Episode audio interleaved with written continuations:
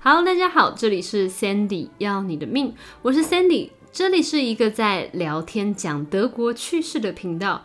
如果各位有兴趣学德文，也欢迎点选单集资讯的线上德文课程报名链接哦。在上一集德国奇怪姓氏怎么来的，Sandy 有给大家一个小问题，那就是德国最常见的姓氏是：一模仿主人 Müller，二裁缝 Schneider，三铁匠 Schmidt。三个之中，哪一个是最常见的德文姓氏呢？答案是一模仿主人哦。甚至德国还有一个很大的美妆店，也叫做 Müller。今天在正式开始之前呢，先跟大家分享一个新消息：五月开始呢，线上 R1 A1 基础德文的检定课程终于开跑啦！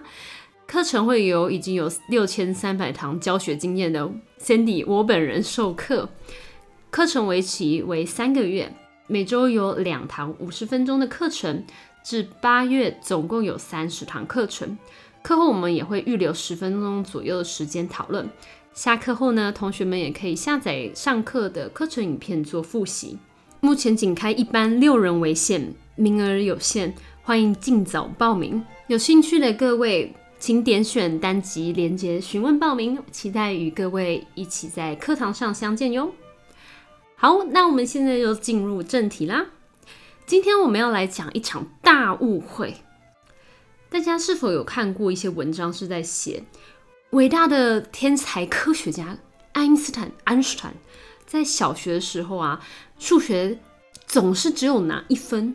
从小成绩不好，靠着后天的努力，才顺利变成了举世闻名的物理学家、科学家。从这个故事当中，大家应该要学习到勤奋向上的精神。只要有努力，就一定会成功。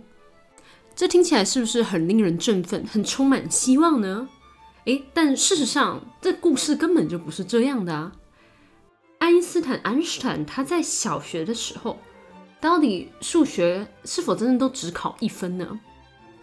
是的，他确实是考了一分。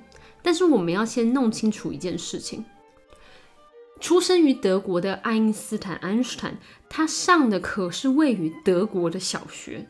那德国的算分制度到底又是如何呢？它跟台湾一样吗？在台湾，我们都知道考试就是一到一百分。六十分就及格了，但是只考六十分的话会被妈妈骂。那在美国和英国，最常见的分数计算方法是从 A 到 F 来计算，但在德国的话，在小学一直到高中这个学习的阶段，分数总共是有六个，也就是一到六分。听到这边，你是不是觉得说啊，那六分肯定就是满分啦？那个听起来就是越多分数，当然就是越高分。嗯嗯，不是哦，最高分在德国是一分，那四分是刚好及格，五分是不及格。那六分到底是拿来做什么的呢？拿到六分的话，那就是代表说分数真的是太差了，老师看不下去，直接表示他对你的成绩非常的不满意。但在大学的话，这通常是只有一到五分的制度，五分就代表不及格了，基本上不太会出现有六分的情况。在德国收到成绩的时候呢，老师他们常常也会有加上小数点。不一定会是整数，像是会有一点七呀、二点三之类的这种分数。那当然一样，数字越小，代表说你的考试表现表现的越好。所以这代表说，嗯，爱因斯坦他当初考的是一分，但等于是满分呢，一分可是最高分的，到底哪里来的成绩不好呢？这个计分的制度啊，我们还可以追溯到之前一八五零年，德国还是普鲁士帝国的时间。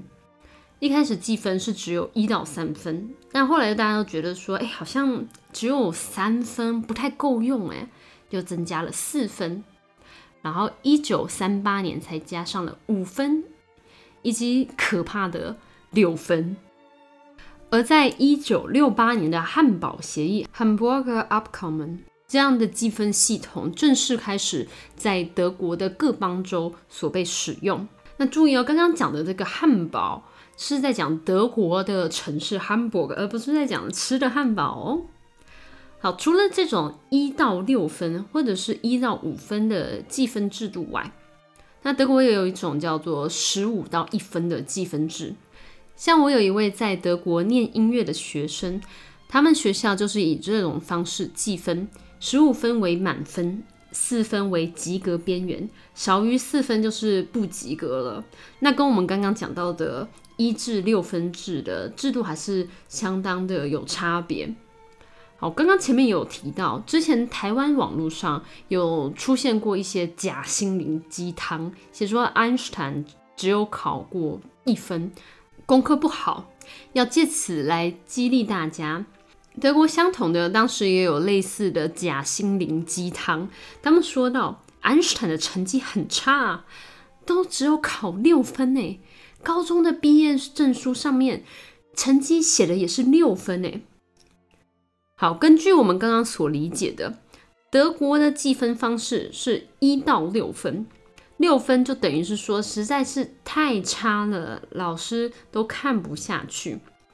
如果爱因斯坦真的考了六分，那不就代表他当初的成绩是真的很烂吗？没错，但是对了一半，他确实考了六分，没错，但请注意。爱因斯坦，人家是在瑞士念的中学，瑞士那边的计分标准又不同了。瑞士是由六分至一分的计分方式来计算，六分为满分，一分为最低分，所以我们又再次被骗了。爱因斯坦人家明明是考的满分啊！小学在德国就读的爱因斯坦拿到了德国一分满分的成绩。中学在瑞士就读的爱因斯坦再次拿到瑞士六分满分的成绩，所以说天才终究是天才，从小我们就可以看见了。因为各种不同国家的学校计分方式，再加上爱因斯坦实在是太有名了，所以就被传出各种不实的假心灵鸡汤。确实，德国的计分方式是真的跟台湾差了非常多，也特别的奇怪。像我们在台湾，常常在考试期间会收到学长姐拿的欧趴糖，还有会互相跟同学说欧趴来当做祝福。这对我们来说是一件很常见的事情，但在德国，学生们听到这种欧趴的祝福，可能会不太开心，而且甚至还会觉得很晦气呢。四分，我们知道。在德国只是刚好及格而已，也就是我们在台湾会说的欧趴。